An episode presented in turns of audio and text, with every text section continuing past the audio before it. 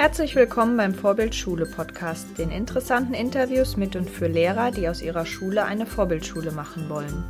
Mein Name ist Anne Tomjuk und ich bin Lehrerin an der beruflichen Schule in Korbach und Bad Arolsen. In der ersten Episode dieses Podcasts habe ich mich interviewen lassen. So könnt ihr mich besser kennenlernen. In Zukunft werde ich den Interviewpart übernehmen und weitere interessante Menschen des Schullebens vorstellen. Hallo, liebe Zuhörer. Herzlich willkommen bei einer neuen Podcast-Episode. Mein Name ist Jens Janetzki und ich treffe mich heute mit Anne Tomiuk. Anne ist Lehrerin an der beruflichen Schule in Korbach und unterrichtet die Fächer Wirtschaft und Spanisch und leitet außerdem noch eine Tanz AG. Meine erste Frage an Sie ist, Anne, seit wann bist du denn schon Lehrerin? Ich bin jetzt seit circa, ja, seit fünf Jahren Lehrerin und habe vorher eben noch was anderes gemacht, habe vorher in der Wirtschaft gearbeitet, im Personalbereich und war im Ausland in Spanien, habe dort gelebt und gearbeitet und seit fünf Jahren bin ich jetzt in der Schule. Okay, also noch relativ frisch. Noch relativ frisch und stecke voller Tatenkraft. Okay. Was hat dich denn dazu bewogen, Lehrerin zu werden? Naja, eigentlich ist das Lehrersein so auf mich zugekommen. Also ich habe das immer, ich habe im, mein Hobby war immer Tanzen und ich habe dann irgendwann, um eigentlich mein Wirtschaftsstudium zu finanzieren, habe ich Tanzunterricht gegeben und da bin ich quasi schon als erstes in so die Lehrtätigkeit reingekommen und das hat mir immer viel Spaß gemacht und habe im Wirtschaftsstudium eigentlich schon so den erst die erste Idee gehabt, dass mir dieses Wirtschaft etwas ja etwas zu trocken ist und habe da schon Pädagogik angefangen zu studieren und habe dann viel Psychologie besucht, habe das dann aber nicht mehr verfolgt, weil äh, weil ich irgendwie so die Idee hatte, ich kann Wirtschaft nicht unterrichten, wenn ich Wirtschaft nicht erlebt habe.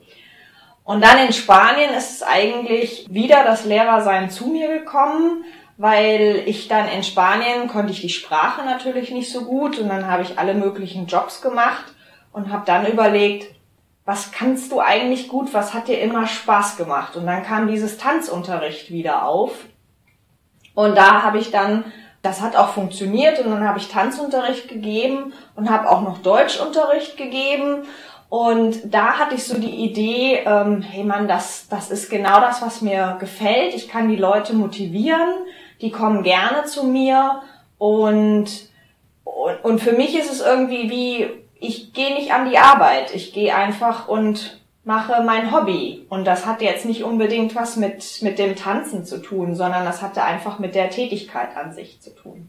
Hm. Und daraufhin habe ich mich dann entschlossen, dass das mein Beruf werden soll. Okay. Dann anschließend natürlich dann gleich die Frage, was findest du denn das Spannendste am Lehrerberuf? Naja, dass man tagtäglich mit so vielen verschiedenen Charakteren zu tun hat und sie halt versucht, diese verschiedenen Charakteren, die Schüler, die Menschen eben, die vor mir sitzen, dass man die motivieren kann und dass man ja, dass, dass man etwas bewegen kann in ihnen und sie kennenzulernen, diese unterschiedlichen Charaktere, das finde ich eigentlich am spannendsten, dass man in einer Klasse ist man hat da irgendwie im Schnitt 20 Leute sitzen und, und alle sind unterschiedlich und alle haben irgendwie was, ähm, ja, bringen irgendwelche Stärken mit und da zu versuchen, diese Stärken irgendwie in der Klasse zu einem Team zusammenwachsen zu lassen, das, das ist so das Idealbild. Und das finde ich auch das Spannendste, eben das Positive in den Menschen zu sehen. Mhm. Okay, also Stichwort Positive in den Menschen sehen. Äh, dann die nächste Frage, ähm, ja, wie siehst du denn das Schulleben in zehn Jahren? Was wird sich verändern? Was wird sich, was wird gleich bleiben?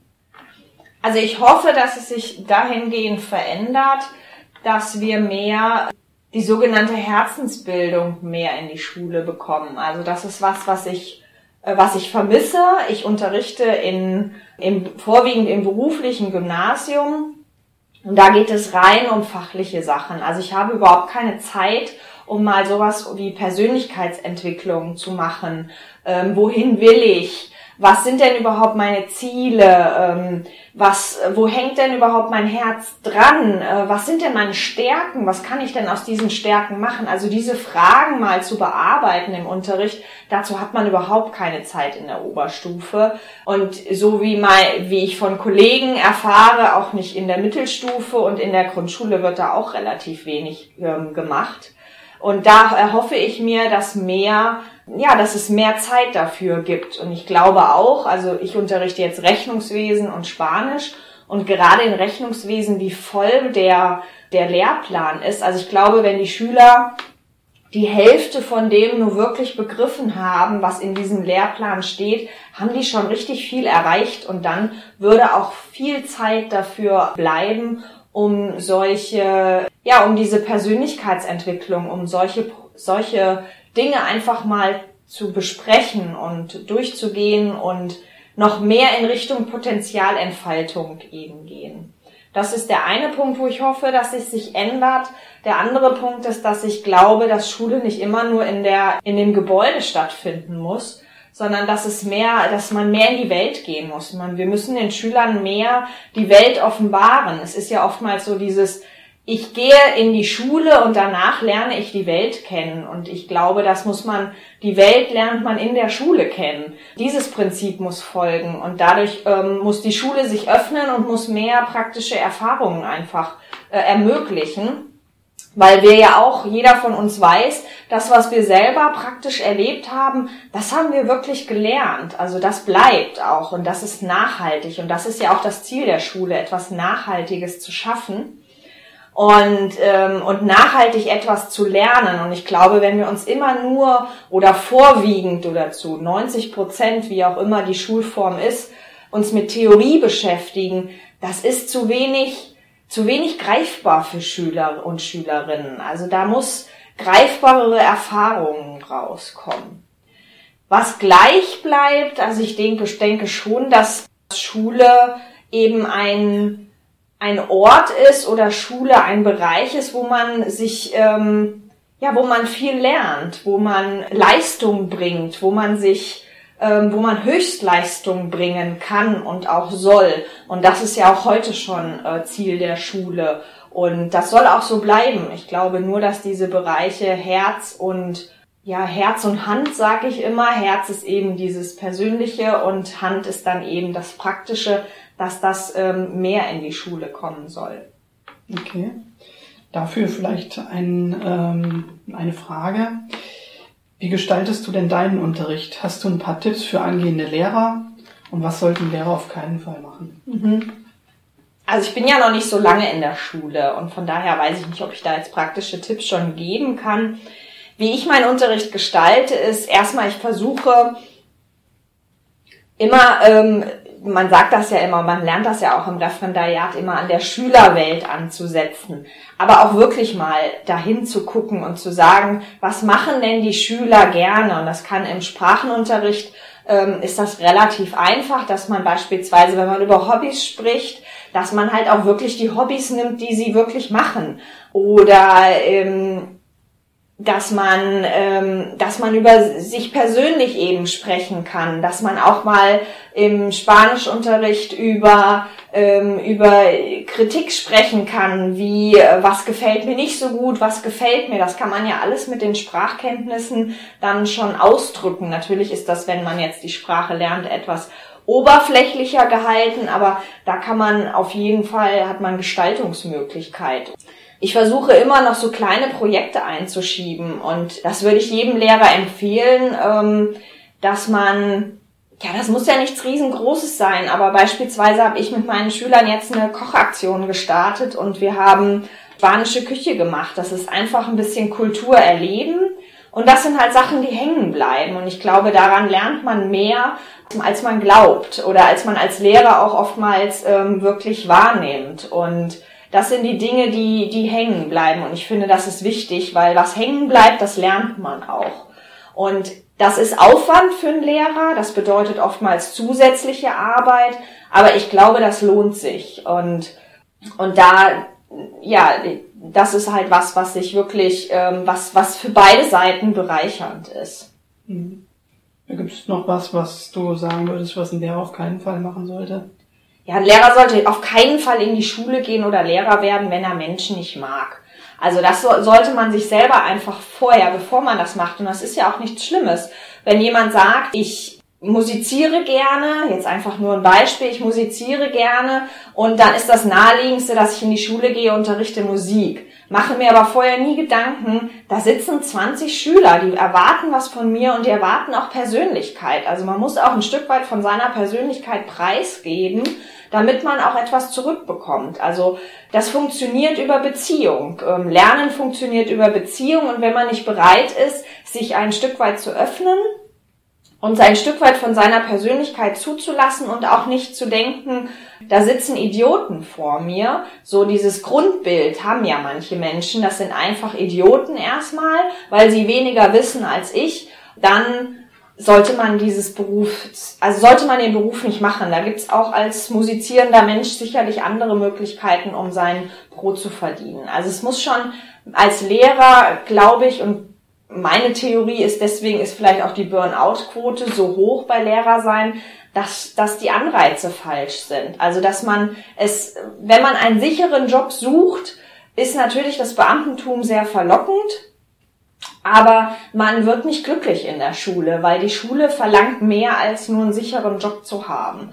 Man muss jeden Tag gerne hingehen und das spüren die Schüler. Ich meine, mein Gott, das ist unsere, das ist unsere Zukunft, die wir da vor uns sitzen haben. Und wir können ihnen doch nicht schon von vornherein vermitteln, macht was, es ist egal was, Hauptsache ihr habt einen sicheren Job. Und das ist halt das, was Lehrer, die eben nur aus diesem Grund da in, in äh, oder vorwiegend aus diesem Grund in die Schule gehen, die werden, ähm, die werden von beiden Seiten nicht glücklich. Mhm. Also die Schüler werden nicht glücklich und äh, er selber wird auch nicht glücklich. Und ich glaube schon, dass man an der Arbeit Glück empfinden soll. Mhm. Okay. Machen wir nochmal einen Schwenk auf den Unterricht. Ähm, stell dir mal deinen Unterricht als Filmgenre vor. Welchen Film können deine Schüler bei dir erwarten? Mhm. Also es kommt so ein bisschen auf mein Fach drauf an. Also ich glaube jetzt in der, im Tanzunterricht ist das immer ein Theaterstück. Okay. Und im, im Spanischunterricht wechseln wir das Genre zwischen äh, Romantik, Action und im Rechnungswesen glaube ich, dass es manchmal auch ein Drama sein kann. Inwiefern Drama?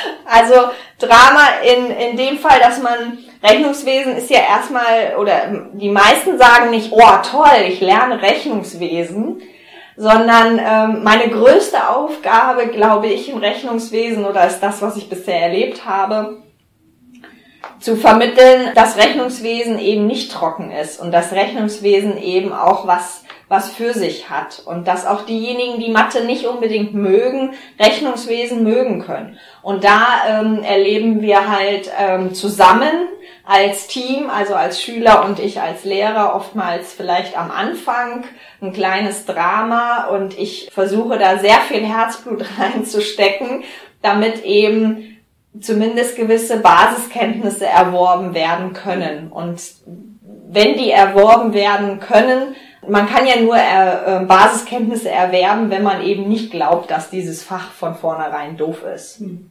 Ah, okay. Okay, ja, super. Dann bedanke ich mich erstmal für die Antworten auf das Interview.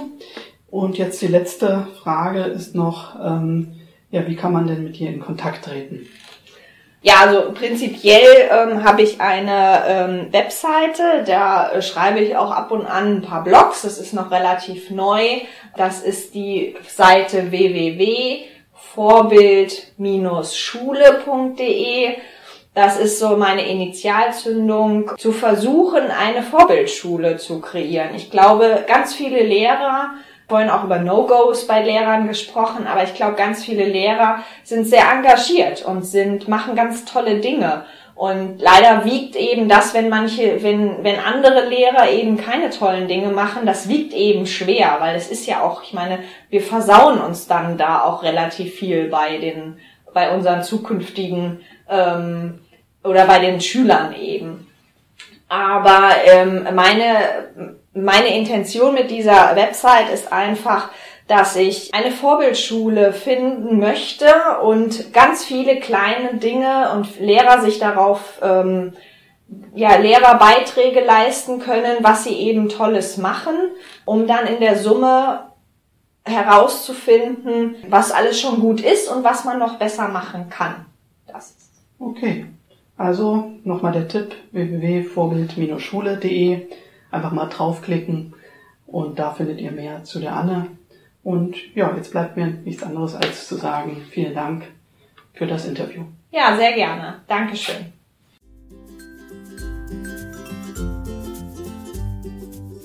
Wenn euch der Podcast gefallen hat, klickt auf www.vorbild-schule.de-podcast. Dort findet ihr alle Infos zum Abonnieren und Diskutieren der Inhalte.